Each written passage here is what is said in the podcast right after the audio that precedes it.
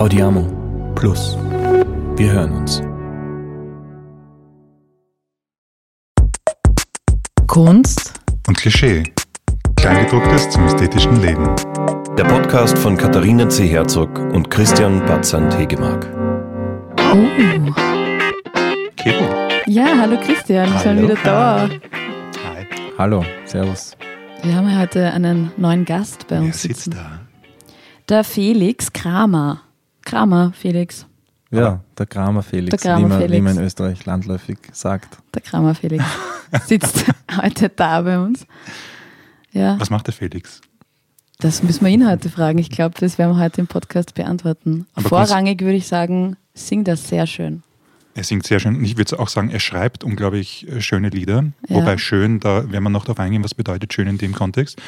Und ich habe das Gefühl, wir haben einen sehr sensiblen Menschen da, der gern individuelle und das Gesellschaftliche reflektiert in seiner künstlerischen Arbeit.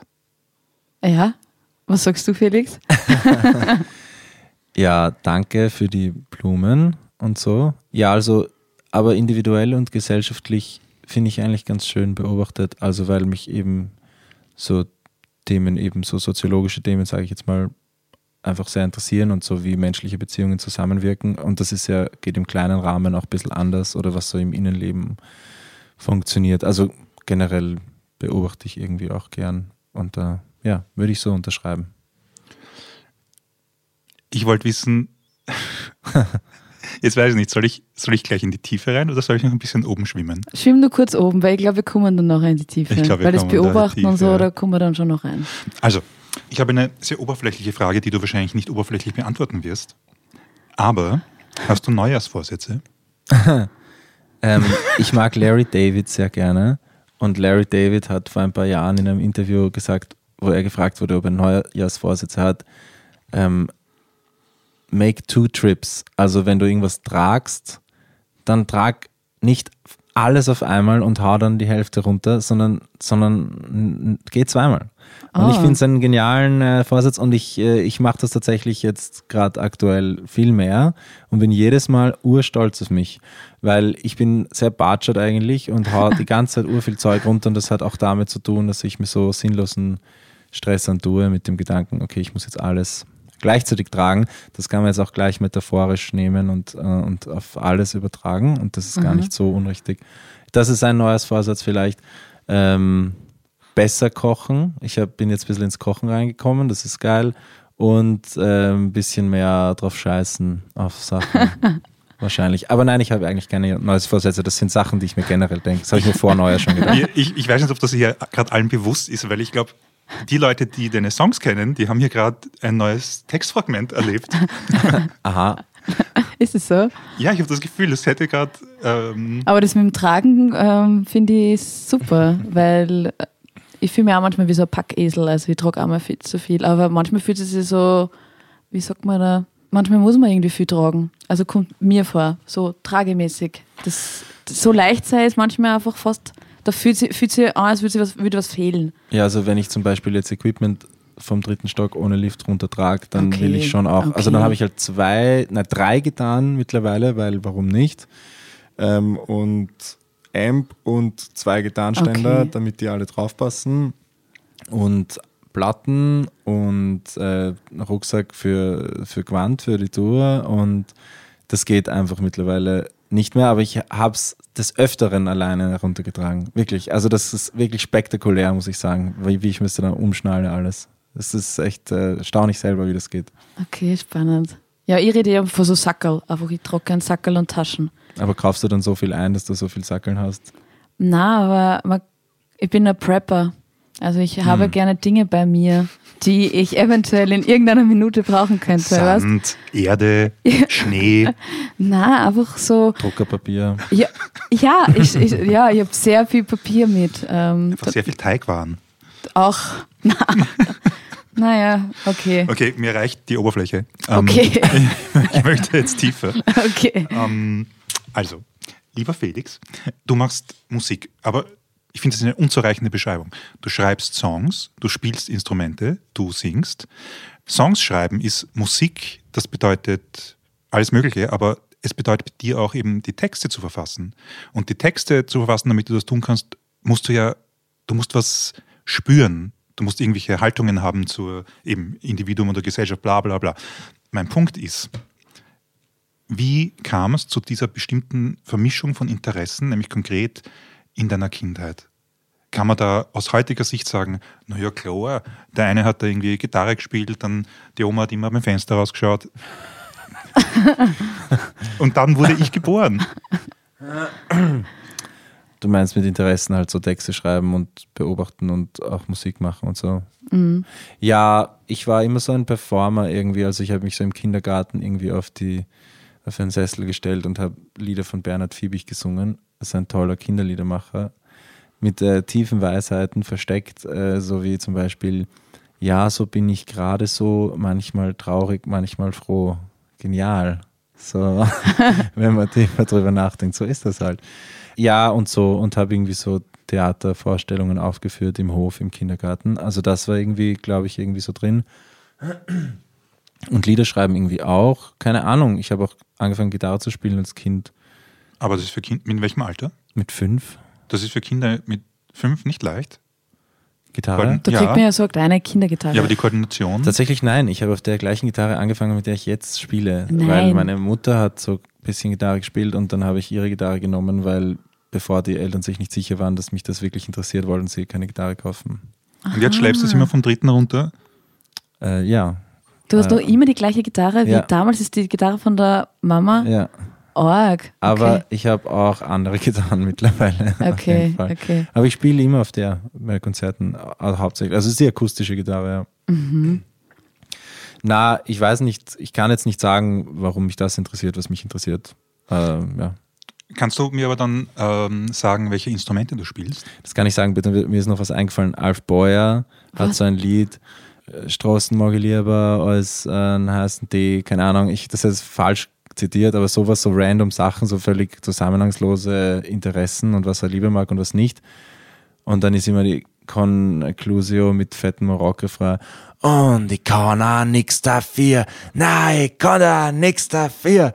Und das finde ich eigentlich ganz geil. Ja, ich kann nichts dafür, für was mich interessiert und was nicht. Das finde ich eigentlich ganz, ganz passend. Welche Instrumente spiele ich, fragst du? Ja. Ähm, naja, Gitarre habe ich schon eher lang gelernt. Also da habe ich so klassische Gitarre auch studiert und ähm, ja, habe aber auch halt viel anderes Zeug geübt und so improvisieren und 100.000 Stilrichtungen. Das, also Gitarre habe ich mich mehr beschäftigt und ich würde auch sagen, dass äh, E-Gitarre und sogar unterschiedliche E-Gitarren sich unterschiedlich spielen und da unterschiedliche Musiken dann rauskommen und so. Ähm, und ich liebe Bass neuerdings und spiele sehr gerne Bass, aber wir haben leider den besten Bassisten in der Welt in unserer Band, Sebastian Gansch. Deswegen spiele ich halt nie in der Band Bass. Und ich spiele tölpelhaft Klavier. Weil man es auch braucht, halt zum Komponieren ist es geil und generell, man kann einfach coolere Sachen machen. Gitarre ist einfach ein super blödes, beschränktes Instrument. Du hast irrsinnig wenig Möglichkeiten, polyphone Dinge zu machen und es ist Polyphon heißt mehrstimmig. Ähm, das ist äh, korrekt. Und halt auch so größere Akkorde und dass ich so interessantere äh, Schichtungen von den Tönen. Das ist einfach am Klavier geiler. Ich bin aber sehr schlecht darin. Aber das heißt, deine Familie hat dich unterstützt musikalisch, wenn du der Mama die Gitarre gegeben hat. Die hat das dann gut gefunden, dass du das machst. Ja, die haben mich schon unterstützt auf jeden Fall. Also es war interessant, weil mein großer Bruder spielt Schlagzeug, auch in meiner Band, Clemens. Und es ist, der musste immer üben. Sie haben immer gesagt, du musst mehr üben. Und er wollte irgendwie nicht. Und zu mir haben sie nie gesagt, dass ich üben muss. Aber ich habe dann im Endeffekt mehr geübt, glaube ich. Also sie waren irgendwie schon dahinter. Sie haben mir dann auch Musikschulstunden gezahlt und so und Gitarre gekauft, eine geile dann irgendwann. Welche? Ähm, das ist so ein Gitarrenbauer aus dem 17., der Lukas Giefink, und der macht so klassische Gitarren. Mittlerweile sündhaft teuer, äh, wenn ich mich richtig erinnere, aber angemessen, ja. Wirklich tolle Sachen. Ganz tragischerweise spiele ich damit kaum, weil ich spiele damit eigentlich nur mehr im Studio, weil sie halt nicht, weil sie keinen Tonabnehmer hat und so und das live nicht wirklich funktioniert mit der Band. Aber genau, und solche Sachen. Also er hat mich schon auf jeden Fall unterstützt. Aber es war sehr viel mein eigenes Ding, muss ich sagen. Ich möchte wieder zurück, aber ich möchte kurz woanders hinspringen, nämlich wir reden jetzt über Dinge, die für mich und ich glaube für dich geil sind, weil wir deine Musik kennen. Aber wir haben sicher auch Leute, zuhören, die die Musik noch nicht kennen. Und deswegen, Höchstwahrscheinlich. hoffentlich auch, aber deswegen die Frage, wie würdest du deine Musik beschreiben? Mm. Also es ist sehr eklektisch irgendwie, es holt aus allen Stilen irgendwie urviel raus. Also es ist so sehr zusammengeschustert. Und Es ist deutschsprachig. es ist deutschsprachig und wenn man es jetzt vom deutschen Sprachraum aus betrachtet, müsste man spezifizieren, dass es einen Wiener Einschlag hat, vom wie es gesprochen ist. Und was kann man noch sagen? Die Texte sind halt eben, es geht viel um die Texte. Es ist eher Zuhörmusik, sage ich mal. Es funktioniert manches, also es funktioniert alles wesentlich besser, wenn man aktiv zuhört. Und es gibt Musik, die funktioniert besser, wenn man es im Hintergrund laufen hat. Und es geht bei der Musik, glaube ich, schon, aber allein dadurch, dass die Stile, Stile so springen, ist es, äh, ist es nicht so was, was man, fürchte ich, was man so gut beim Kuscheln einfach hinten auflegen kann, weil es dann zu sehr springt und dann plötzlich ein Urorgetext kommt und dann wird gerockt und dann, keine Ahnung, so irgendwie. Also ich würde sagen, es ist sehr, sehr vielseitig irgendwie in dem, weil mich so viele Sachen interessieren einfach. Und weil jedes Lied halt was Eigenes braucht. Also wenn du jetzt so, ein, so eine verschwommene Farbenstimmung hast von so einem uneindeutig irgendwie nicht glücklichen, aber irgendwie schon glücklichen Sommerschwebe, leere Tage-Gefühl, dann muss man irgendwie so, so weiche und verschwommene Akkorde nehmen und so Hall und so sanfte Instrumente. Aber wenn man jetzt urviel Wut hat auf zum Beispiel irgendwie sehr stockende Entwicklung im Feminismus, dann muss man da irgendwie mehr anzahnen und kantiger sein. So irgendwie. Also das, jedes Lied braucht halt das. Also da ich von den Texten ausgehe eigentlich, dass mich das mehr interessiert, kommen dann halt sehr unterschiedliche musikalische Sachen dabei raus. Ich mag jetzt nicht ein Chill-Hop-Album machen. So. Genau. Gibt es Themen, die dich sehr stark beschäftigen, die du jetzt uns näher bringen könntest? Ich glaube, es gibt ein paar sehr eindringliche Themen da drinnen. Du hast gerade gesagt, Feminismus zum Beispiel.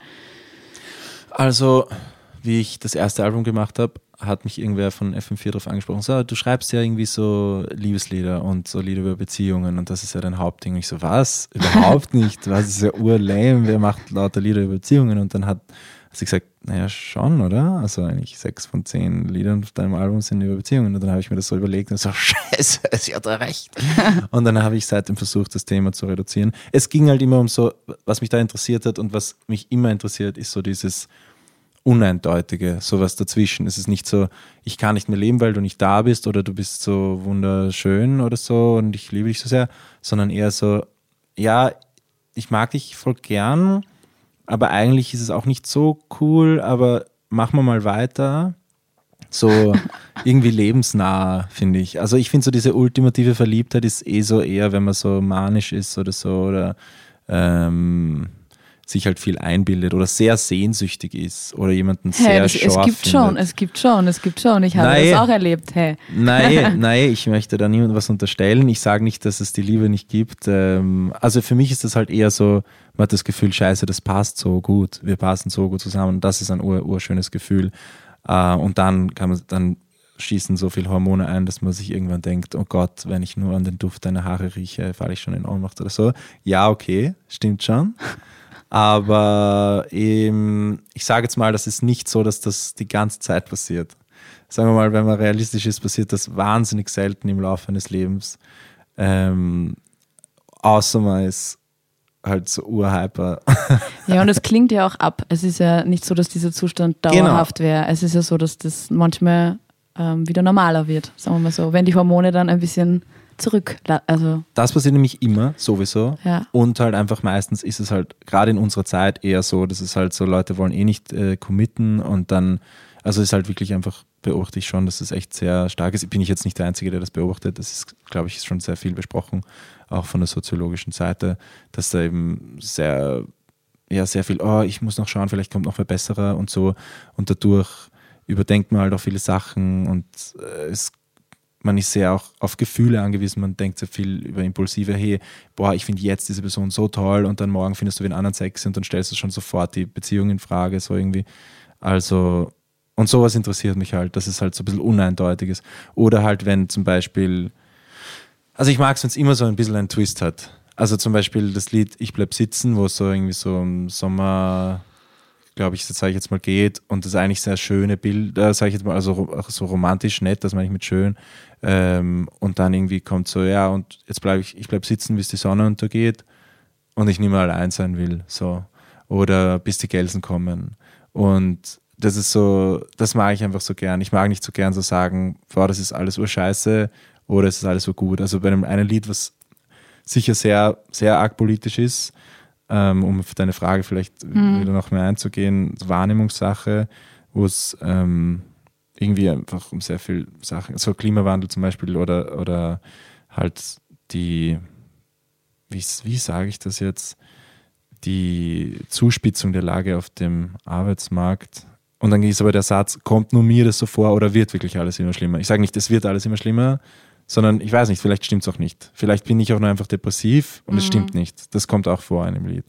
Ähm, also so mag ich es immer gern. So ein bisschen uneindeutig bleiben. Ja. Ich habe das Gefühl auch gehabt, dass es immer wieder bei dir in den Songs, dass so etwas Schwieriges beschrieben wird. Eben wie du sagst, äh, so über, die, über eine Bande oder so. Und dass es für mich jetzt manchmal dadurch ähm, wirkt so teilnahmslos. Aber also das, das, ist sogar ein ganz starkes Gefühl, das ich habe, das ist, dass die Stimme jetzt nicht deine, wie sie klingt, sondern das, was gesagt wird, irgendwie teilnahmslos, aber trotzdem ähm, verbindlich vermittelt wird. Und das ist so eine äh, ganz eigenwillige Mischung. Ich verstehe teilnahmslos nicht. Teilnahmslos ist irgendwie, es ist mir wurscht. Ja, ich habe das Gefühl, also für mich persönlich ist vielleicht, ich möchte nicht was, äh, jetzt mache ich das offensichtlich gerade. Nein, nein, ist okay, es ist spannend, aber ich habe das, das Wort, das ich gestern hatte im Vorgespräch mit der Kevo war, ich habe das Gefühl, da ist ein total interessierter, apathischer äh, äh, Erzähler. Aber der ist total interessiert, also kann er nicht apathisch sein. Weil sonst, weil nur das Interesse führt dazu, dass es hier einen Song gibt und dass der Song ja auch diese Worte benutzt. Und das fand ich so geil. Welchen Song würdest du zum Beispiel sagen, ist apathisch Erzähler, hat einen empathischen ich, ich empfand das fast überall und ich glaube, es ist das, was bei mir so ankommt, dem, was ich jetzt auch vorher genannt habe, so über die Bande, dass du nicht sagst, es ist so, sondern hm, könnte es so sein. Damit äh, entzieht es sich irgendwie so einen bestimmten, einer bestimmten Klarheit im Urteil. Vielleicht ist das eine bestimmte Offenheit dann in den Texten.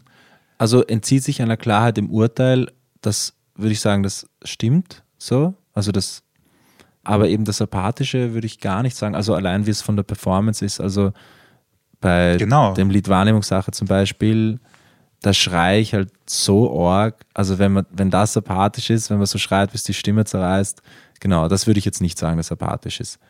Und generell, es kommen schon sehr viele Gefühle durch. Sie kommen halt vielleicht subtiler durch. Also so, ich glaube, es ist jetzt eh schon alles gesagt. Fühlt sich schon ein bisschen an, als hätten wir versagt und so. Also irgendwie, und wenn es wieder für dich passt, kannst du immer gerne schreiben. Also das ist so eine kleine Zerrissenheit irgendwie drin, wo eigentlich so viele Gefühle drunter stecken. Und man sagt es halt so dahin, aber eigentlich ist es so ur, mhm. urarg. Ja.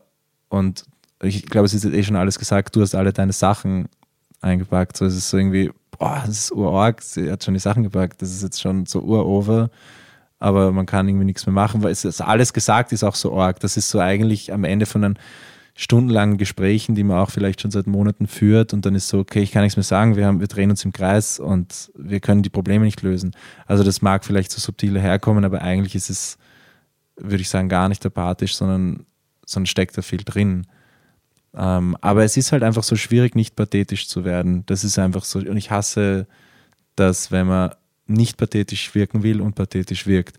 Es gibt zum Beispiel ja, Kitsch, ähm, also und ähm, sowas, wo das dann urgut wirkt. Also zum Beispiel, wenn man jetzt den Britney Spears Lieder wieder hört, wie es seit zehn Jahren modern ist, unter Anführungszeichen, dann ist es so, dann können die Leute diese extremen Gefühle so annehmen, weil es ist ja nicht ernst gemeint. Ah, es ist ja ironisch, aber, oder aber und so, when you hear me SOS von aber, scheiße, bitte hilf mir. Aber es ist so, es ist ja nicht ernst gemeint, es ist ja aber. Und, und so kann man zum Beispiel urpathetisch sein, das geht voll.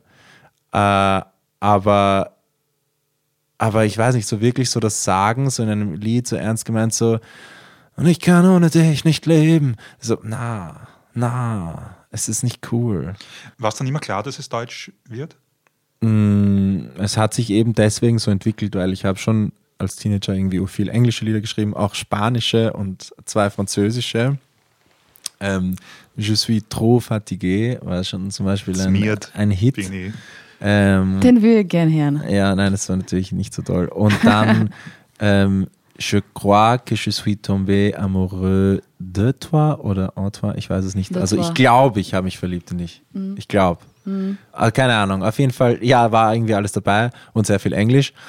Und dann habe ich halt so versucht, irgendwie, habe ich mir gedacht, boah, das ist ja komisch, warum singst du auf Französisch extrem weird? Es war auch, hat nur zwei Lieder gedauert, die Phase. Warum singst du eigentlich auf Englisch? Du bist aus Wien, du sprichst nicht Englisch, du hast einen Akzent. Niemand in England wird dir das abkaufen. Das ist total weird. Und irgendwie so, also ich will jetzt niemandem vorwerfen, der auf Englisch singt, dass das weird ist, aber es ist so, das muss man so authentisch rüberbringen, weil in Österreich wirkt es dann so, wir checken den Akzent nicht, aber alle checken den Akzent. Wenn du in die USA kommst und dann singst du auf Englisch, dann sind sie, ja, du bist aus Deutschland, oder? so, uh, you're from Germany. Und das traue ich mir nicht zu, dass das authentisch rüberkommt. Und dann komme ich mir wie ein Imposter vor. Und deswegen will ich das irgendwie nicht, sondern ich will, dass das so direkt wie möglich daherkommt. Aber wann hat sich das überhaupt ergeben, dass du wirklich deine eigenen Songs schreibst und weißt, es wird eine Musikkarriere geben? Oder ich, ich probiere das Zwei jetzt halt- unterschiedliche Fragen. Ja, ja, aber ja, äh, Volksschule. Äh, Volksschule. Kathi, warum jetzt? Du hast mich so verletzt. War mein großer Hit damals. Gemeinsam mit meinem Freund, dem Josef. Was, Aber wo- was macht die Kathi heute? die sitzt da, ich heiße Kathi. es gab keine Kathi. Was? oi, Nein, Es gibt es, so viele Kathis. Alles ist fake. es, ist, es ist alles fake. Also Kunst ist fake. Aber da, Entschuldigung, ich muss da jetzt komplett ja. reingrätschen mit Ja, der fix. wichtigen Frage. Bitte. Wie autobiografisch sind die Texte? Ja, äh, ich habe die Frage noch nie gestellt bekommen. Das Ähm, gibt es nicht. Was ist mit den Leuten? Das ist ein Spaß, ich krieg sie jedes Mal. Ach so. No, Alter. Nur eingefallen. I'm Nein, da möchte I'm ich, ich möchte sorry. die Antwort nicht hören. Nein, aber ich gebe dir gerne Antwort. Ah, du möchtest sie nicht hören. Nein, aber ich na gut, dann, dann beantworte ich sie nicht. Nein, das war auch nicht böse gemeint, äh, aber das ist auch so eine Sache. Es gibt so Humor in den Texten, der vielleicht auch so ein bisschen direkt ist, vielleicht manchmal oder so, so gemeine Sachen sagen oder so eben so die Romantik zerstören.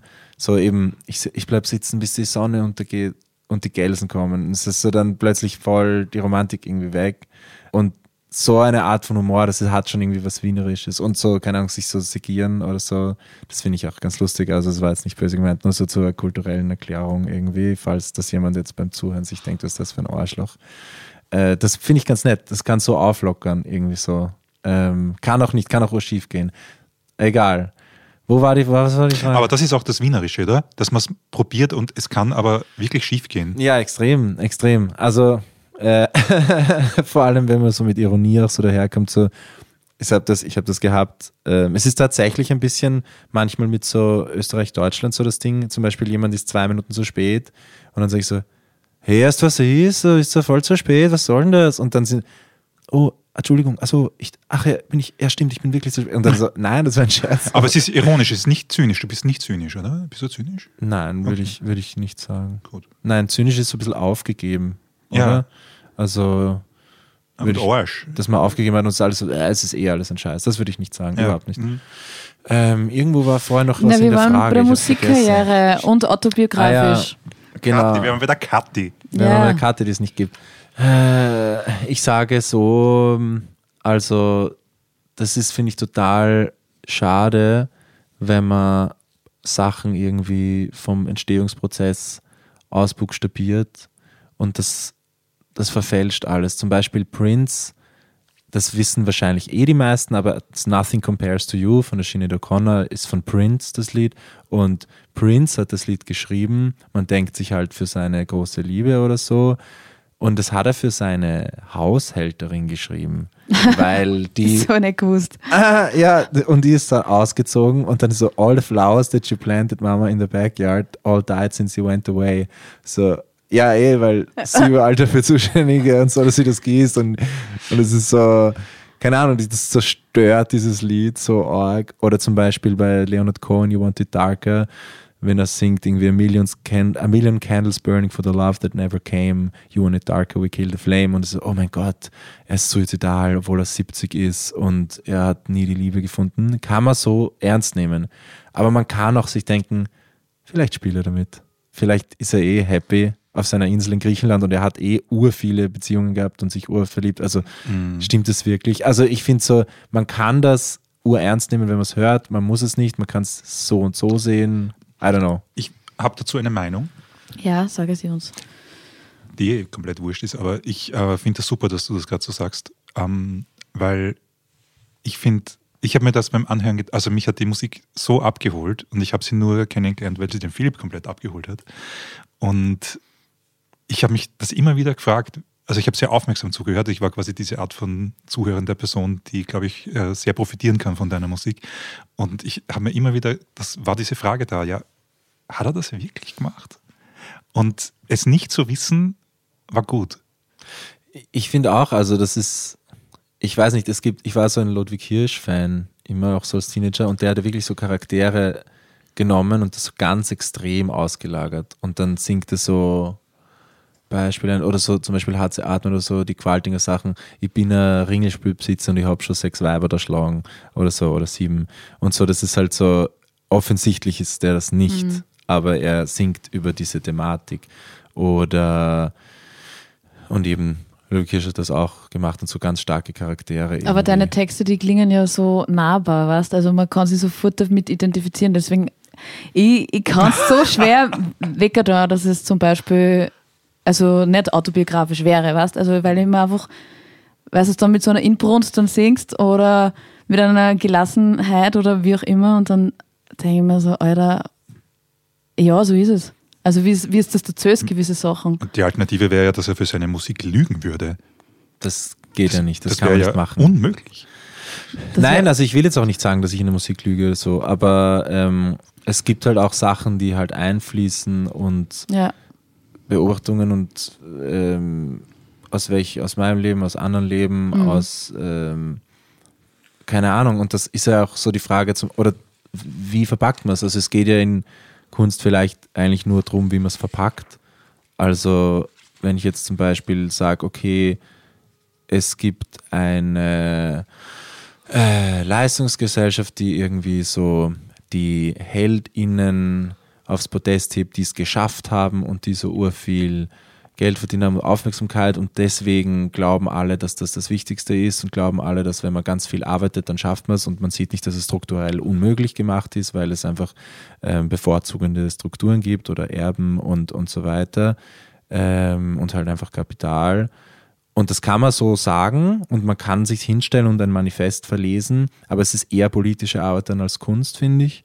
Und, und, und wenn ich jetzt zum Beispiel singe, sie sitzt in einer Talkshow irgendwie so und sie lacht und alle interessieren sich jetzt für sie und sie hat es leichter als du, dann ist es so, ist es jetzt, kenne ich die sie oder nicht? Ja. Oder bin das ich oder ist das wer andere oder so? Und das ist doch völlig wurscht, weil es geht irgendwie um das Gefühl. Ja. Wenn so, sie ist interessanter als du, sie ist Ja. schöner als du, sie, und das ist so, keine Ahnung, ich weiß nicht, das ist so ein großes Interesse an so Privatsachen und jeder einen Instagram-Account und teilt dann so, ah, heute koche ich das und dann, ich weiß, ich finde es irgendwie total absurd und von vielen Leuten will ich es auch gar nicht wissen, was da irgendwie privat ist und jemand hat gesagt, der, die größte Enttäuschung, äh, was mir meine Kindheit zunichte gemacht ist, ist, wo ich die Instagram-Accounts von meinen Musikidolen aus meiner Teenagerzeit entdeckt habe, weil die irgendwie teilweise halt ziemlich äh, debil sind.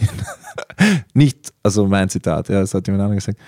Ähm, also irgendwie dieses Fokussierende aufs Private, I don't know. Also das ist jetzt ein anderes Thema, wenn man jetzt über, über so, ähm, wenn man jetzt ins Canceln reinkommt oder so und sagt halt, wenn jemand halt jemanden vergewaltigt oder so, dann, dann wird es halt schon was anderes, ja. Ähm, also dann in dem Kontext muss man jetzt meine Aussage, muss man jetzt die anders diskutieren oder so, aber keine Ahnung. Ich weiß nicht, wie wichtig das ist. Ich finde es schöner, wenn man sich Sachen interpretiert. Es gibt ein Lied noch als letztes, ähm, wenn ich einmal weg bin und alle, die meisten Leute interpretieren das als Beziehungsende und mögen das so gern. Andere Leute interpretieren das als Suizidlied und mögen das deswegen total gern. Wenn ich jetzt dahergehe und sage, es war das oder das, dann mache ich der Hälfte von dem Publikum den Lied, das Lied kaputt. Mhm. Und deswegen handgesagt, äh, alles erzählen, nichts verraten, das finde ich cool.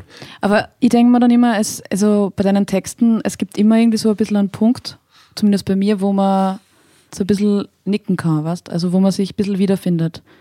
Ich habe äh, das Lied Dona total schön gefunden. Das ist ein Dankeschön. sehr, sehr schönes Lied. Darf ich dir da ein bisschen was vorlesen, was, du, was da so der Text ist? Oder du kannst es singen. Also, natürlich auch cool. Bitte, bitte, sag. Da fängt zum Beispiel an, ich glaube, man könnte sehr viele Dinge einfach nur damit erklären, dass wir alle tief drinnen doch auch gerne wichtig wären. Ich glaube, das Beste ist es, aufzugeben und das Gefühl, das dann kommt, beim in den Tag hineinleben. Also das ist irgendwie, es ist doch voll schön. Und dann geht es auch weiter. Und was man am besten kann, ist nicht immer das, was man liebt.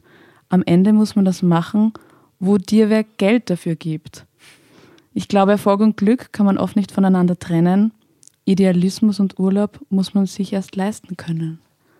Ja, es ist Ich mag es so, eigentlich auch gern als nur als Text, muss ich sagen. Also so, also ich finde, ich finde, das ist schon auch nochmal was anderes, aber klar, natürlich ist, ist es als Musik konzipiert, aber ich finde es manchmal lustig, die Texte isoliert anzuschauen. Warum ist das Reimen für dich wichtig?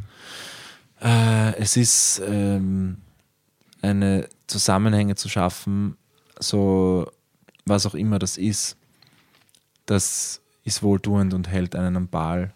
Ähm, und zum Beispiel, wenn man jetzt Radio-Signations hat, ich habe jetzt diese Radio-Signations von E1 angeschaut und man hat das Gefühl, okay, so um zu verstehen, wie das funktioniert, weil es irgendwie geile Musik ist, was der ähm, Mutspiel da komponiert hat. Und dann denke ich mir so, es ist irgendwie relativ random und relativ abstrakt und modern. Und dann eigentlich kommst du drauf, es ist in jedem fucking Thema, also Journal, Nachrichten, Signations, es ist die gleiche Melodie versteckt irgendwo die ganze Zeit. Und wenn du halt jetzt da zurückgehst und so Beethoven und so motivische Arbeit und die ganze Zeit wird mit den Motiven gespielt und du checkst das nicht bewusst, aber das ist das, was sich dranhält. Und deswegen sagen Leute oft bei abstrakter Musik, puh, ich weiß nicht, ich, ich steige irgendwann aus. Und das muss man nicht machen, überhaupt nicht, äh, aber es ist ein bisschen so eine psychologische Strategie, glaube ich, um so ein Gefühl von angenehmer Geschlossenheit zu schaffen. Und ich glaube, deswegen ist Reimen da. Aber ich mache, ich, ich begreife Reimen, also die, die Herausforderung des Reimens ist so, dass man nicht merkt, dass es gereimt ist. Das ist so, dann reime ich wirklich gern. Also wenn man, wenn man eigentlich eher zuhört, dass es irgendwie so dahingesagt klingt, dann, dann mag ich Reimen besonders gern. Weil sonst, wenn es so wirklich da, da, da, da, da, da, da, da, da, da, das finde ich auch nicht so spannend. Aber genau, ich glaube, es ist einfach angenehm zum Zuhören. Es wirkt nicht so geil. Ich habe es probiert, Texte schreiben, die sich nicht reimen. Es ist irgendwie so, hm, weiß nicht, nicht meins. Das passt nicht so zu dir. Was ist ein Felix Kramer-Song? Haben wir auf unserer Liste stehen, diese Frage. Ab wann ist ein Song ein Felix Kramer-Song und albumwürdig? Wann ist ein Mann ein Mann? Auch das kann man Ähm. beantworten. Mit dir gerne. Ähm, okay, zuerst, was ist ein Song Hm, von mir? Ja, ich glaube, wir haben eh schon so viel irgendwie gesprochen über so Beobachtungen, unterschiedliche, auch konkrete Themen und so das Uneindeutige und eher was zum Zuhören und vielleicht nicht immer angenehm, vielleicht sogar extrem unangenehm.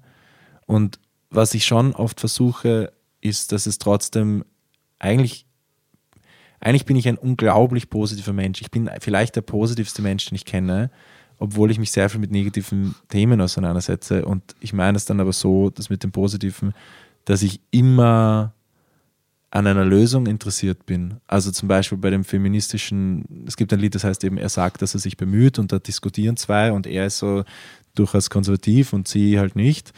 Und man kauft ihm nicht unbedingt ab, vielleicht, was er sagt. Das ist zum Beispiel auch ein Lied, wo ich es liebe, diese Uneindeutigkeit. Er sagt, er kann nichts dafür, dass er ein weißer Mann ist. Okay, ist er jetzt voll das Arschloch, weil er das sagt? Oder kann man sagen, okay, er kann auch wirklich nichts dafür? Also, das finde ich cool. Es sind halt zwei Charaktere, die reden miteinander und du weißt eigentlich nicht ganz, wer was ist. Aber eben dieses, und er sagt, dass er sich bemüht. Und es ist so, das kann man sagen, er sagt das halt nur. Aber vielleicht sagt das nur und meint es nicht. Aber eine Woche später denkt er sich, na, vielleicht hat die schon recht gehabt. Und äh, also so, oder bei Oh, wie schön das Leben ist, dann werden so lauter so Sachen aufgezählt, also auch immer ein Songtitel, ähm, die vermeintlich wahnsinnig unangenehm sind. Und plötzlich kommt dann irgendwann diese Line, oh, wie schön das Leben ist und so, weil das gehört halt alles dazu. Also ich, ich habe das Gefühl, ich gebe zu, was alles da im Leben ist, was überhaupt nicht zu beschönigen ist und lieb's trotzdem. Aber es sind schöne Sachen auch vorgekommen bei dem Oh, wie schön das Leben ist. Das Ja, ist ja. einfach quasi diese Mischung, oder? Ja, also es ist- immer wieder, man weiß nicht genau, meint er das jetzt, ist das jetzt wirklich schön gerade oder eher nicht Genau, so? Oder genau, genau. Und- einfach, dass man sich so fragt oder das hinterfragt. Und ja. im Endeffekt bleibt über, du kannst es eh nicht bewerten. Es ist halt, du hast über fast nichts Kontrolle. Das ist auch was, was in Donau halt sehr rauskommt in dem. Lied. Also quasi, weil du gesagt hast, dieses Apathische, was du vorher gesagt hast, um das aufzugreifen, du hast auch keine Kontrolle über die Sachen. Aber eben, was halt irgendwie vielleicht rauskommen soll, wenn man sich das dritte Album vor allem zu Ende hört oder im, beim Konzert ist aktuell, dann glaube ich, bleibt so dieses Über, so dieses Fuck, so ist es. Aber ja, okay, geil. Ja, let's do this. Ja, und es aber ohne Beschönigung, ohne. Es war der beste Urlaub der Welt. Wow, es war so super. Na wirklich, es war urcool. Und man zählt halt nicht, dass die Unterkunft ein bisschen scheiße war und dass es dann irgendwie viel zu teuer war und dass man im Stau gestanden ist und dass das Wetter nicht so gut war, weil man will das. Man will, dass es so gut war. Aber, und man wusste, aber man kann es auch akzeptieren, wenn es nicht alles perfekt war. Das ist doch eh voll okay. ja. Ich wollte noch, weil wir waren gerade bei dem, wie würde man einen, oder wie würdest du einen Felix Kramer-Song beschreiben? Und ich habe mir gedacht, was wir eigentlich noch gar nicht wirklich so im Fokus gehabt haben, ist konkret, was da musikalisch passiert. Ich meine, wir haben ganz kurz äh, das angesprochen, aber ich finde, das Besondere ist, äh, ich weiß nicht, ob das im Songwriting passiert oder ob das nachher mit den, deinen MusikerInnen passiert, aber da passieren so oft Akkordfolgen oder einzelne Töne, die man da nicht erwarten würde, wenn man einen klassischen Popsong zum Beispiel hören würde. Ich weiß gar nicht, ob Popsong jetzt für dich eine Zumutung ist als Beschreibung oder was Positives, aber zum Beispiel die Akkordfolge bei Nur die Vorstellung oder der letzte, der allerletzte Ton bei äh, Beide Alarm. Da, das, äh, es macht mich so glücklich. Und das geht, wenn wir nur über das Textliche schreiben, verloren. Und ich habe mir auch gedacht, da habe ich jetzt nicht mir gemerkt, bei welchem Song oder Songs das ist, aber du hast irgendwann so einen Drum-Synthesizer im Hintergrund, anstatt dass, dass, dass da wirklich ein Schlagzeuger oder Schlagzeugerin ist. Das heißt, da gibt es total viel, wo man, wenn man Musik äh, intensiv hört oder wenn einem das wichtig ist oder wenn man selber Musik macht, wo man wissen kann, hier ist wirklich ein Vollblutmusiker und nicht nur jemand, der halt Texte schreibt und drei Akkorde kann. Kannst du uns dazu was sagen? Also ich finde es cool, dass du es ansprichst. Also vorher, wie du gesagt hast, es geht was verloren, wenn man nur die Texte liest. Also ich wollte da irgendwie, wo ich so geantwortet habe, wollte ich irgendwie nur sagen, dass ich hoffen würde, dass, dass nicht der Text dann irgendwie plötzlich nichts mehr kann, wenn die Musik nicht da ist. Aber eben klar, natürlich geht es auch um die Musik. Also es ist so irgendwie eh so wie Filmmusik oder so.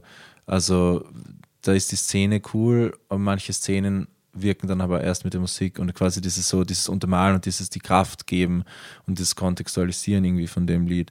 Also, und generell so Musikjournalismus ist irgendwie ganz lustig, weil da geht es eigentlich urselten um musikalische Sachen. Es geht eigentlich immer um Text oder um Image und um solche Sachen. Und das nervt mich eigentlich extrem. Und zum Beispiel geht es auch nie um Produktion. Ist es jetzt innovativ oder keine Ahnung. Es geht, also das ist jetzt eine orge Unterstellung, aber es ist, glaube ich, wirklich sehr korrekt zu sagen, dass es sehr um so atmosphärische Dinge geht und weniger um korrekte Sachen. Bei der klassischen Musik geht es dann extrem konkret um, wie war die Interpretation vom dritten Satz und was für Dings. Also insofern cool Frage und so. Ja, also es wird, ich würde schon sagen, es steckt halt sehr viel drin musikalisch. Also wieder dieses Ding so, ich möchte es auch nicht aufs Auge drücken und so und dass es irgendwie im Vordergrund steht. So zum Beispiel jetzt, ich mache die komplexeste Musik der Welt, damit man weiß, dass ich die ärgsten Taktarten und die virtuosesten Gitarre-Soli spielen könnte. Das interessiert mich wirklich überhaupt nicht. Aber zum Beispiel mh, eher so diese Mischung zum Beispiel bei C ist dann so ein Lied, wo eben Drumcomputer ist und lateinamerikanische Percussion und irgendwie akustische Gitarre und ein Sprechgesang. Die Kombi ist schon irgendwie eigentlich ungewöhnlich, sage ich jetzt mal.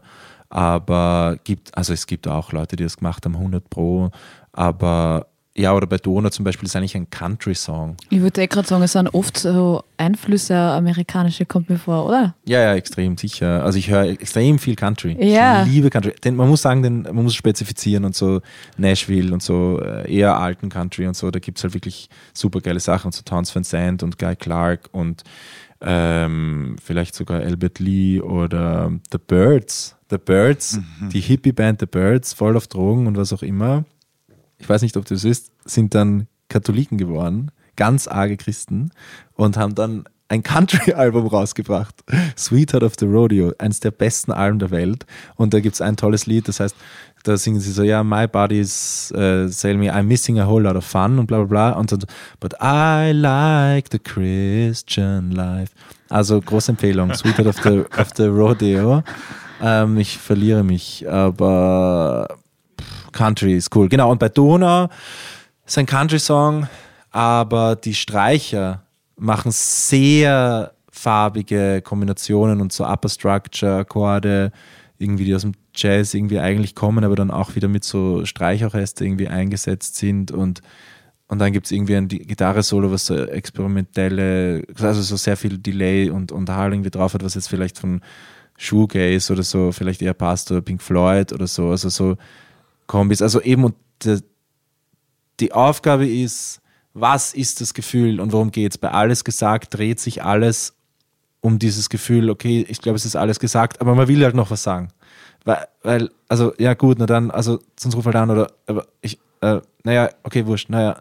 Und, und der Beat ist immer der gleiche Beat und es ist immer, es passiert nichts. Das Schlagzeug macht nichts. Es macht immer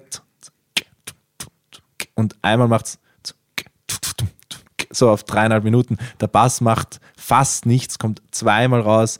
Das Keyboard macht immer die. Es ist so wenig, aber und immer, immer jede Strophe beginnt mit, ich glaube, es ist jetzt eh schon alles gesagt. Und das ist eben, es bleibt in dem Gefühl, man will irgendwie raus, aber man, man kann auch nicht raus. Und also das ist eigentlich so total literally. Also das finde ich schon spannend, so wirklich sich zu überlegen, was, was liegt da drinnen. Und das geht auch in die Mischung halt rein. Also bei Donau zum Beispiel, dann natürlich muss man das urweich mischen und so ein bisschen verschwommen, damit dann dieses, ich denke irgendwo hin und äh, meine Gedanken fliegen weg und deswegen fliegt das Gitarre-Solo weg. Äh, auch klanglich. Oder wenn ich jetzt sage, deine Gründe, wo es so ein bisschen so, so harte Lebensentscheidungen, so Akzeptanz von, oh, scheiße, ich rede mir auch vielleicht Sachen schön, dann muss es natürlich irgendwie hart sein und irgendwie auch, dann sind auch so Akkorde, dann, dann springt es plötzlich von dem D-Dur irgendwie nach F-Dur irgendwie und also so solche Sachen. Also das ist schon einfach total bewusst und das macht Spaß. Und die Mischung ist natürlich auch härter und die Gitarren sind unangenehmer und so. Wahrnehmungssache ist dann halt so extrem brutal gemischt und zwei, zwei verzerrte Gitarren und ganz hartes Schlagzeug und verzerrter Bass und so. Also das ist, weil es ein hartes Lied ist. Also, also Musik ist ein großer Teil, obviously. Ja.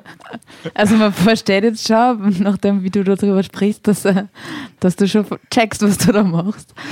ähm, ja. Ist cool zuzuhören. Wie lang dauert dieser Prozess, dieses Album, Oh wie schön das Leben ist, 2023 erschienen? Wie ja, das hört sich ja sehr kompliziert und, und, und lang auch eigentlich. Also. Es ist so lang und ich check nie, dass es, wie lang es ist, jedes Mal aufs Neue und dann mache ich wieder ein Album und denke mir so, oh, es ist ja so aufwendig. Es wird nie aufhören. Ja, äh, ja, ja, wahrscheinlich. Naja, aber wie macht man, also wie ist das? Über, ich schreibe halt über Jahre die Lieder und deswegen schreibe ich immer wieder weil ich kann das dann nicht so, okay, mache ein Album, juhu, ich schaue zehn Songs rein, weil dann kommt was nicht so Gutes raus dabei. Es gibt Leute, die brauchen das für einen Flow und schreiben jedes Jahr ein Album, damit sie drin bleiben. Ich kann das gar nicht. Äh, wenn ich was schreibe, was mich nicht interessiert wo ich das Gefühl habe, äh, das ist eigentlich, bringt nichts, dann kann ich nicht weiter tun. Das interessiert mich einfach so schnell nicht. Und deswegen, das Schreiben dauert Jahre und dann manche Lieder tue ich halt nicht auf das Album, was dann gerade gemacht wird, sondern halte ich mir irgendwie auf, weil es vom Kontext nicht passt. Und dann aufnehmen dauert ewig und vor allem das Rumprobieren nach Stilen. Also das war beim dritten Album extrem. Also das ja. war der Max Wintersberger, der das ähm, mit mir produziert hat. Ähm, also wir haben das eben, ja, also wir haben da hunderttausend Sachen ausprobiert und wie man es arrangiert und wir haben da alles, wir haben, wir haben da beides so arg viel Arbeit reingesteckt und also ich weiß nicht, das kann man in Stunden, das ist, das ist, das war ein bisschen zu viel, das war für uns auch zu anstrengend, das hat uns auch ein bisschen fertig gemacht. Dann braucht man halt echt so Abstand, so, alter Scheiße, jetzt ist so anstrengend, bis man es dann wieder sich freuen kann drüber. Das ist schon irgendwie verrückt, vor allem wenn man das halt nicht mit dem großen Budget macht, sondern halt irgendwie ziemlich viel MacGyver macht. Also wir haben das in einem WG-Zimmer aufgenommen, das Album. Also es ist halt, es geht halt nicht. Äh, aber doch, geht schon. Aber da musst du halt dementsprechend noch mehr machen und Mhm. noch mehr arbeiten und ja, long story short. Also einfach eine längere Zeit. Zwei. Jahre. Zwei Jahre, ja. Ja. Und wie ist es dann, wenn es dann einfach fertig ist und man hat es in den Händen? Wie fühlt sich das an? Geil. Also, also wenn's, wenn man zufrieden ist damit. Bist du zufrieden damit? Ja. Und Okay. deswegen ist es urschön. Aber ich glaube, wenn ich ganz ein bisschen unzufrieden wäre, dann wäre es urschlimm. Weil dann ist das alles für nichts. Also, Alles vergebene Aber, ein, Liebesmühe. aber ein, ein bisschen unzufrieden könnte noch nicht nichts sein. nein, also es gibt schon ein paar Sachen, die ich, also ich sage auch nicht, dass es objektiv gut ist, ich sage nur halt von meinem Ding, so meiner Perspektive, also es gibt ein paar Sachen, die ich nicht so cool gelungen finde, aber es hält sich wirklich in Grenzen und ich bin echt so happy damit. Aber eben, das ist schon so, also wenn ich wirklich jetzt hätte das Gefühl hätte, die zwei Nummern da, die finde ich eigentlich schlecht. Das würde ich nicht aushalten irgendwie. Ich packe zum Beispiel das erste Album auch gar nicht mehr und ich freue mich ur, wenn Leute sagen, ah, was, das ist mein Lieblingsalbum, so cool. Und da sind wir wieder bei diesem äh, Interpretation und Interpretationsspielraum und jeder soll das fühlen zur Musik, was er fühlt. Aber ich mag das Album einfach nicht mehr. Also das ist auch nicht ganz richtig, aber würde ich halt niemals so ein Album machen jetzt. Und aber du sp- spielst es dann jetzt noch? ich spiele ein paar Nummern, aber wir spielen sie voll anders. Deswegen Ja. will ich auch unbedingt ein Live-Album machen, weil es gibt so viele Nummern nicht in der Version, wie wir sie eigentlich spielen. Und ja, genau. Aber es haben auch, ich meine, ist jetzt sehr lang her, aber Counting Crows haben auch als drittes Album ein Live-Album in meiner Erinnerung rausgebracht. Und die Es- hatten gar nicht so viele Songs, aber trotzdem war das so relevant, weil die Songs sich so geändert haben. Also Frank Zappa hat, glaube ich, doppelt, was ist, doppelt so viel Live-Alben wahrscheinlich wie echte. Und ich meine, auch Ludwig Hirsch hat Live-Alben und auch das macht ur viel aus. Und alle haben Live-Alben. Die Rolling Stones haben auch Live-Alben. Keine Ahnung, du, es ist einfach, es macht ur viel her, vor allem wenn du halt live magst und dich mit live beschäftigst und das gern machst und, und da auch ein bisschen was anders machst. Also eigentlich müssen wir unbedingt ein Live-Album machen. Ich weiß noch nicht, wann wir das machen. Wann spielst du das nächste Mal live? Weil wir würden da natürlich gerne dabei sein. Und es. wir könnten ganz laut schreien oder mitsingen, je nachdem, was dir lieber ist. Für das Album natürlich. Ähm, Also, was ist für Lacher? Warum lacht man da? Ähm, ganz laut schreien, habe ich mir so vorgestellt. So, ah! Ah! so, also das fand ich lustig, die Vorstellung. so panisch. Na, so, huh, Ja. so, so cheer up, so ja, okay, das, das ist cool. Das ist natürlich schön. Also ich habe es mir gerade so lustig vorgestellt. Ich habe seine Version gemeint von Schreien. Ja, ja, also so, ähm, William Scream. Ähm, na, bliblablub, 8. Februar in Graz und am 9. und am 10. ich weiß nicht was was ist, in Brixen und in Hall. Und am 15. Februar spiele ich tatsächlich bei einem ganz neuen Projekt, das ich glaube ich noch gar nicht irgendwo announced habe, aber das ist von Ludwig Hirsch, der Johnny Bertel und der, der äh, Pro Produzent und Songwriter und also nicht Songwriter, ah, das sage ich jetzt vielleicht was Falsches, aber er hat sehr viel mitgearbeitet bei der Musik und Gitarrist und so und der macht eine Tribute-Tour mit äh, ein paar SängerInnen. Ähm, Thomas Stipsitz ist da irgendwie auch dabei und Wolfgang Böck und Jo Bertel und ich. Und wir singen die Lieder von Ludwig Hirsch in diesen Live-Versionen eben. Und das ist am 15. Februar das erste in Wien, aber das ist, glaube ich, leider schon voll. Aber wir kommen im Herbst wieder nach Wien. Und am 7. März spiele ich wieder in Wien. Das sind so die, nahe, die nächsten Termine. Wo spielst du am 7. März in Wien? Im Flug. Alright. Da, das habe Gut. ich, das hab ich gewusst. Das steht nämlich auf Spotify. Sehr gut. Ich habe noch eine, wir reden eigentlich annähernd nie in diesem Podcast darüber, äh, wie das ökonomisch ist. Die kon ökonomischen Konsequenzen von dieser Kreativität, Kunst etc. ähm, und ich frage es auf eine Art, die möglicherweise vertretbar ist. Wenn nicht, können wir es auch einfach rauslöschen. Aber kann man eigentlich irgendwie annähernd davon leben, wenn man in Österreich Musik macht? Das kommt darauf an, wie viel du verdienst. ähm, also ich kann cool davon leben und das macht Spaß und da bin ich tatsächlich sehr dankbar und und weiß, dass es halt einfach auch Glück ist, weil es gibt Leute, die ich so schätze, die so, so tolle Musik machen und es geht sich nicht aus und ich kann auch nicht sagen, warum. Ich weiß auch nicht, warum. Es auch einfach ungerecht, weil man kann nicht sagen, dass, dass das schlechte Musik ist. So, weil es ist teilweise Musik, wo ich mir denke, scheiße, die ist viel besser als meine Musik. Aber aus irgendeinem Grund können die nicht davon leben. Und ich denke so, scheiße, das ist ja ungerecht. Und gleichzeitig gibt es Leute, die verdienen das 70-fache von mir. Und das finde ich auch ungerecht. Weil das finde ich teilweise eventuell nicht 70 Mal so gut wie ich. Manchmal finde ich die sogar gar nicht so gut. Und das ist einfach, es ist, es ist der freie Markt. Popmusik ist halt knallhart freier Markt. Es hat nichts mit irgendwelchen objektiven Kriterien zu tun. Null. Es gibt das nicht. Es ist einfach pure subjektive Geschmackssache und wer die meisten Sachen hat. Es ist einfach, Markt ist halt scheiße. Freier Markt ist scheiße. Und das ist sowieso scheiße und bei der Musik geht es nicht wirklich anders, aber es ist ähm, bei der Musik extrem arg. Ich habe Glück. Das ist cool. Ja. Ich würde wissen, warum du glaubst, dass das du dann damals auf FM4 und so geschafft hast. Was war, wie war das damals, wo du auf einmal so in der Rampenlicht gestanden bist? Ich habe mich hochgeschlafen. Ja? Ja, nein, Spaß. äh, ich habe, ähm, sie wollten es eh nicht haben am Anfang.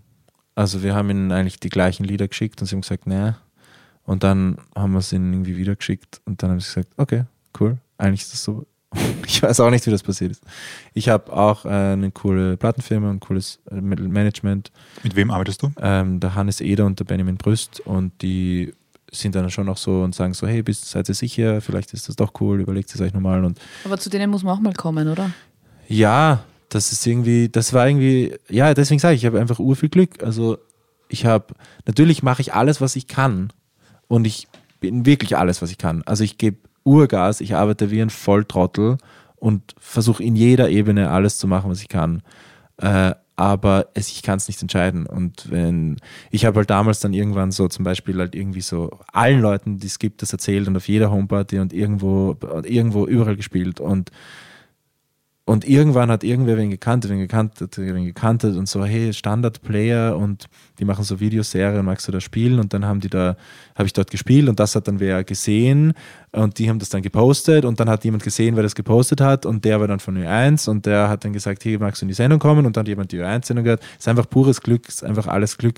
Und dann hat mein Label das mitbekommen und haben dann gefragt, ob ich, es haben mehrere Labels mitgekommen sogar und haben mehrere Labels dann mich gefragt und dann konnte ich mir sogar aussuchen und also das war einfach pures Glück. Es ist ähm, klarerweise, wenn es niemanden taugt, teilt es auch niemand, erzählt es niemand weiter und so. Also es ist eh auch ein bisschen so eine Anerkennung, aber es ist halt einfach subjektive Geschmackssache, wenn jemand entscheidet, er schreibt zwei Seiten in seiner in der Zeitung, für die er sie schreibt, weil er es so gut findet, ist das so scheiß subjektiv. Scheiß Musikkritik, es ist so verrückt und äh, man muss auch einfach sagen, wenn ein Radiosender oder eine Spotify-Kuratoren-Team äh, entscheidet, dich irgendwie groß prominent zu setzen, ist das, weil das diesen Personen irgendwie gut gefällt und es ist, es ist absurd alles. Es ist so, ich weiß nicht, 50 Leute entscheiden eigentlich, ob du jetzt davon leben kannst oder nicht, so übertrieben formuliert, aber es ist, weil das hatte alles so Kettenreaktionen. Veranstaltende sind dann auch so,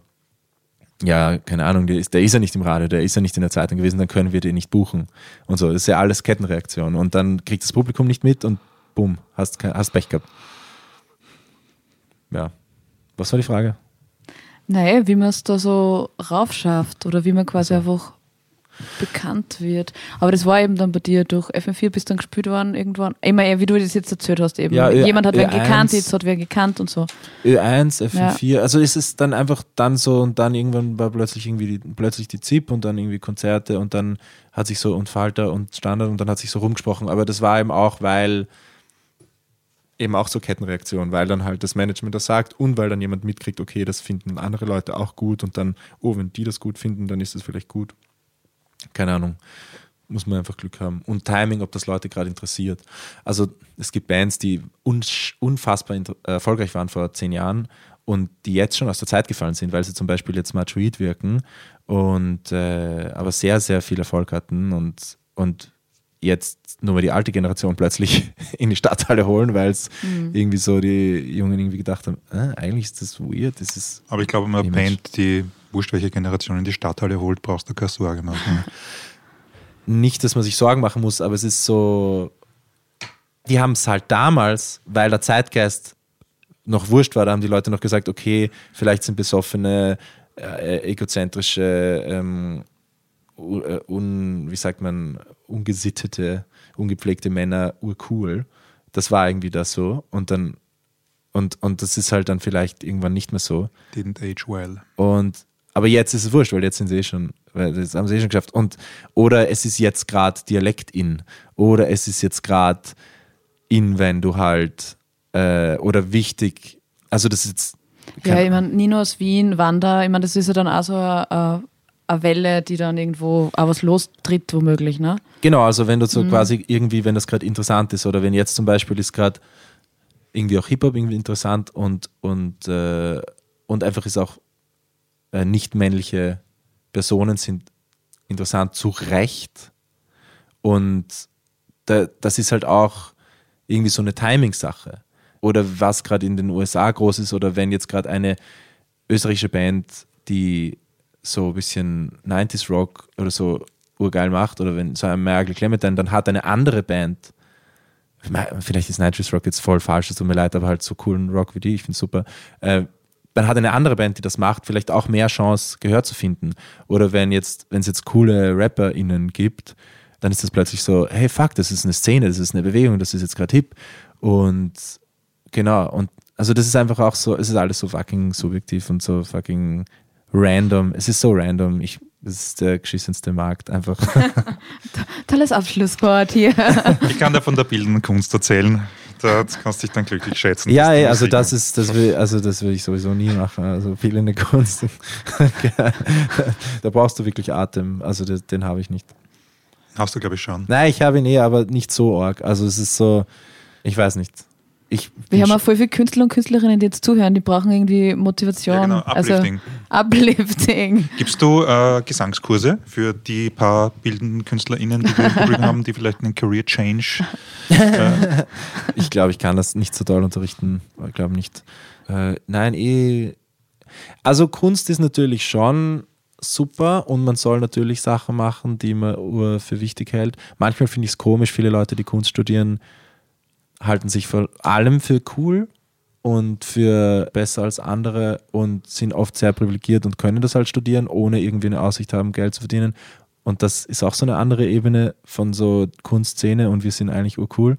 Aber wenn jemand jetzt wirklich ehrlich so das Ding hat, so scheiße, ich muss das machen, weil es ist, das ist, das ist wichtig für mich, mein Hirn funktioniert, so ich kann das jetzt nicht anders, dann ist es the best possible career choice. So.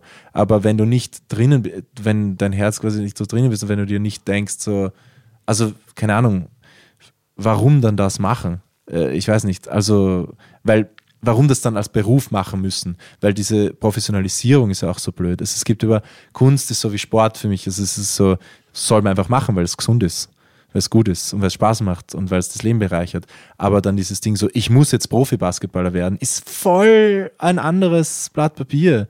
Und so, nein, du musst nicht die große Musiker sein. Äh, nein, muss ich auch nicht, ich nicht, ja.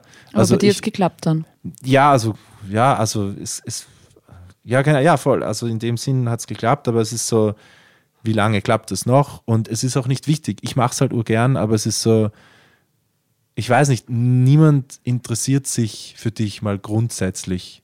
Niemand, du bist nicht wichtig. Niemand ist wichtig. Und ähm, ja, und das, was dann halt passiert, passiert. Man hat eh keine Kontrolle drüber. Ich weiß nicht, also so von wegen Uplifting, ich kann nicht sagen, ja, wenn du nur dran glaubst, dann wird es schon. es stimmt nicht. Nein, wenn du dran glaubst, dann heißt das nicht, dass das wird. Es haben circa sieben Millionen Menschen geglaubt, dass sie in die NBA kommen und sie sind nicht in die NBA gekommen. Es ist so, die haben hart gearbeitet, aber es stimmt einfach nicht. Aber Aber ich finde schon, wenn man manchmal das richtige Mindset hat, das stimmt schon, dann geht recht viel mehr voran. es tut mir wohl leid, aber ich bin Sachen. so hart allergisch gegen das Wort Mindset. Wirklich? Also packe ich, also Was, was kann ja. man dagegen sagen? Was kann man also dagegen? Was kann man. Es ist genau der Teil von dieser Lüge des äh, knallharten freien Markts, dass du alles schaffen kannst, wenn du nur willst. Du kannst alles schaffen, wenn du die richtigen Eltern hast und die richtigen Kontakte und Startkapital und gut bist und viel arbeitest Ja. und Glück hast, dass der Trend gerade passt oder was auch immer. Okay, ja, voll. Und dann ist das richtige Mindset. Also so, ja, sicher, für viele funktioniert aber für viele auch nicht. Und ich habe das erlebt und ich bin jedes Sicherheitsgefühl ist in mir gebrochen und das ist okay so. Und sicher, wenn du nichts arbeitest und wenn du es dir nicht vorstellst, dann geht es sowieso nicht. Insofern Mindset fix, äh, also dass du es dir vornimmst, aber es ist einfach nicht wahr. Es ist eine Lüge und man, nicht jeder kann alles schaffen und alle, die was anderes behaupten, das ist einfach nicht wahr. Sorry. Also sehe ich so. Kommen wir zum letzten Teil, weil die Zeit ist um. Eine letzte Frage habe ich noch dann kommen. Alright. Wenn du drei Wünsche frei hättest, Aber kannst du nur einen sagen, weil wir haben keine Zeit mehr. dann Ähm. sage uns einen Wunsch. Welcher wäre das? das ist eine Ähm. super Frage, finde ich. Toll. Ich will urgesund sein und schöne Menschen, also liebe, coole Menschen um mich haben. Ja, das ist ein schöner Wunsch. Da wünschen wir, dass der dir in Erfüllung geht. Also mit uns hast du mal gut, eine gute Ausgangsbasis. Und wenn, und wenn du noch zwei weitere Wünsche hättest, weil wir vielleicht doch noch fünf Minuten haben. Lol. ähm, so viel Geld verdienen, dass ich immer das machen kann, was ich will, ohne Existenzangst haben zu müssen. Und vielleicht auch noch in die NBA kommen. Ja, schön. Ähm, Kevo, Der letzte Part dieses Gesprächs äh, bricht an. So, du kriegst bei uns Geschenke. Oha. Mhm. Du musst dich jetzt entscheiden zwischen, es gibt zwei Optionen. Ich konnte mich Zwiebel. selber nicht entscheiden. liebe Herzblatt. Zwischen einem großen oder mehreren kleinen. Das ist interessant. Boah, ist ja wieder philosophisch. Na, es ist eigentlich total easy. Im Zweifelsfall entscheidet man sich einfach immer für die richtige Wahl. Das ist eine, das ist eine super Sache. So Yogi Berra, oder dieser Baseballtrainer, der sagt so, do the right thing. Und irgendwie ist es ein guter Ratschlag. Ähm, ähm, Wir haben leider das Große, dann habe ich was davon. Telefonjoker. Wirklich, okay. Ich Also, hätte auch das große genommen. du hast auch das große genommen. Ja, Okay, gut. Vor allem ich weiß, was es ist. Okay, Ha, na passt. okay. Also, lieber Felix. Ich habe ein bisschen Spannend. Angst. Das ist so spannend. Naja, du kann, vielleicht gibt es auch wieder zu. Gekauft. Nein, ähm, der Christian sagt manchmal so, ähm, ich mag da nur mal den Finger drauf halten. Also wenn, wenn man auf gewisse Situationen hinblickt. Und ich habe dann das Gefühl gehabt, deine Musik hält oft den Finger drauf auf gewisse Situationen, die vielleicht am Anfang ein bisschen schmerzhaft sind, aber sich dann auflösen. Und jetzt kommt das Geschenk. Und zwar haben wir gedacht, das fühlt sich ein bisschen so an wie, wie so eine Akupressurmatte. Oh mein Gott, es ist Ähm, eine Shakti-Mat. Ja, von äh, Chibo. Oh ähm, je. Oh je, sagt er. Nein, also- er hat Oh yeah gesagt. Okay. Das muss der Philipp irgendwie ändern. Okay, na, weil es ist ja so, dass man am Anfang vielleicht. Siehst, das Große. er, er wirkt beschämt, wahrscheinlich hat er das zu Weihnachten viermal gekriegt und hat sich. Wenn er schon zu Hause hat und nicht will, dann kann er es auch wieder zurückgeben. Nein, aber ähm, der Gedanke war eigentlich, dass man das am Anfang vielleicht ein bisschen wehtut manchmal, aber dann löst es sich irgendwie in Wohlgefallen auf und es tut gut. Felix, hast du schon eine Shakti-Matte oder mehrere? Ich habe sie nicht, nein. Aber und er denkt sich, er will sie auch nicht nicht. darüber.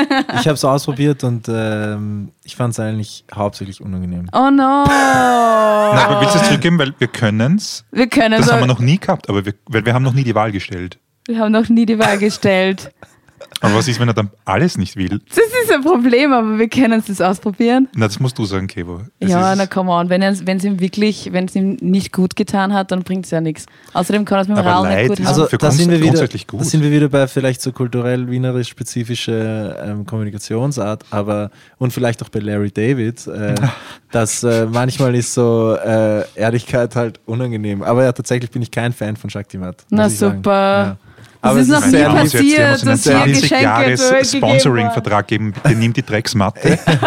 Nein, also wenn, es ist nur halt, weil die Wahl gibt. Also sonst würde ich ja sagen, ja. Aber du musst dann bei den anderen Geschenken, die du jetzt kriegst, dann Aber ich kann auch irgendwie- verzichten auf die anderen, weil ich habe es ja, ver- ja, I blew it. Ja, also Nein, hast du nicht. Als die Geschenke. Na. Nein, das, du hast gar nicht geblowt. Blowt. Ja, aber vielleicht passen die dann auch nicht. Jetzt habe ich Angst. nein, nein, aber also ja. die nehme ich auf jeden Fall. Also ich werde auf jeden Fall sagen, dass ich es cool finde. Nein, du kannst, du kannst, Weil sonst du musst, ist es es schon muss schon entweder oder sein, weil was kriegst du Ja. sonst ich? Achso, ja. hab jetzt habe ich wirklich Angst. Na, vor allem, jetzt ist mir jetzt, wir haben da noch so eine kleine Shakti-Matte nur für deinen Zeigefinger. Das ist so geil. Na, es ist ähnlich. Es ist ähnlich, nur was anderes. Okay. Na, es, ist schon, es ist schon noch leiwand. Ah. Wir hatten nichts, was wirklich doof ist. Na, weil ich mache mir immer total viele Gedanken über die Menschen, die kommen. Also wirklich. Es ist eigentlich ein super Gedanke mit der Shaktimat. Ähm, vielleicht bin ich auch jetzt urblöd und ich soll es einfach nochmal voll probieren und dann ist es urtoll, aber ich bin skeptisch. ja, aber vielleicht gibt es was anderes. Ich Aber hab- es ist wirklich sehr lieb überlegt, das stimmt wirklich. Ja, das, das- ist eine, wirklich eine sehr gute Überlegung. Die Das nächste Überlegung, also das andere Geschenk ist ähnlich, also den Finger drauf halten und dann am Anfang tut es ein bisschen weh und dann. Ein Feuerzeug. Nein, es ist ein Akupressurbuch, wo man zum Geil. Beispiel alles lösen kann, was man, was man hat. Also jede Erkältung kannst du damit lösen oder jeden Kater, was auch immer, was dir auf der und da Tour steht, wie passiert. man das dann macht, also Ja, wie, ja. man, wie man sich wo, wo drauf drückt. Wir Ja, laden ja. dich in einem Monat wieder ein und du wirst uns das dann Ja, erklären. Moment, dann gibt es noch was. Und zwar, du Du musst hast. das Preisschild noch runternehmen. ja, ich wusste nicht, ob ich es zurückgeben muss oder nicht. Oh Ah, ja, mein stimmt. Gott, das wird fix rausgeschnitten. Dann hast du äh, bei deinem Lied gesagt, deine. Hört sie mir zu? Oh ja, da, da war ja noch wer. Ich höre dir total zu. Bei dem Lied Schlimmer als es ist, hast du gesagt, du hast nur zu wenig Vitamin D vielleicht. Ja. Und jetzt haben wir gedacht, ich gehe in die Apotheke und kaufe dir Vitamin Ohne D. Scheiß, das ist ein extrem geniales Geschenk. Also Das ist über alles das freu- genial. Über das freue ich. Es ist alles genial, Ja. aber das ist das Genialste. Ja, weil das seen. braucht man wirklich. Ich habe keins zu Hause.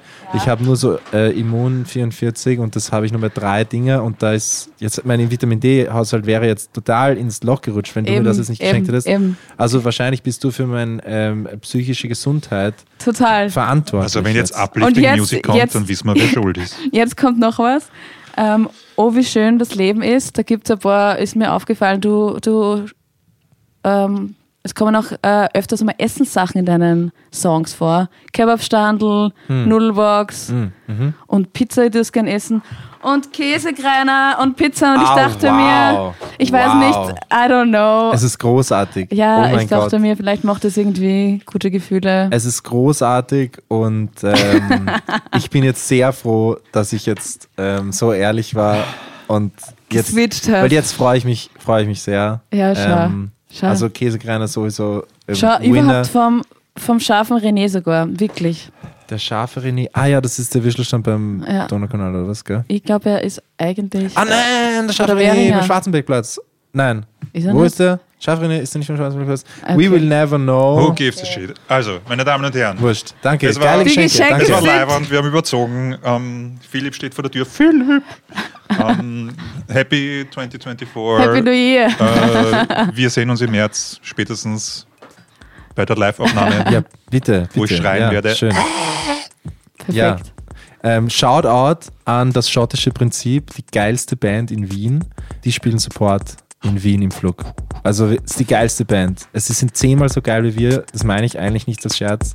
Und alle kommt alle ins Flug wegen gut. das schottische Prinzip. Super gut. Passt. Habt Machen wir. gut. Schönen Ja, ja. Ciao, Abend. ciao. Für euch. Tschüss. Ciao.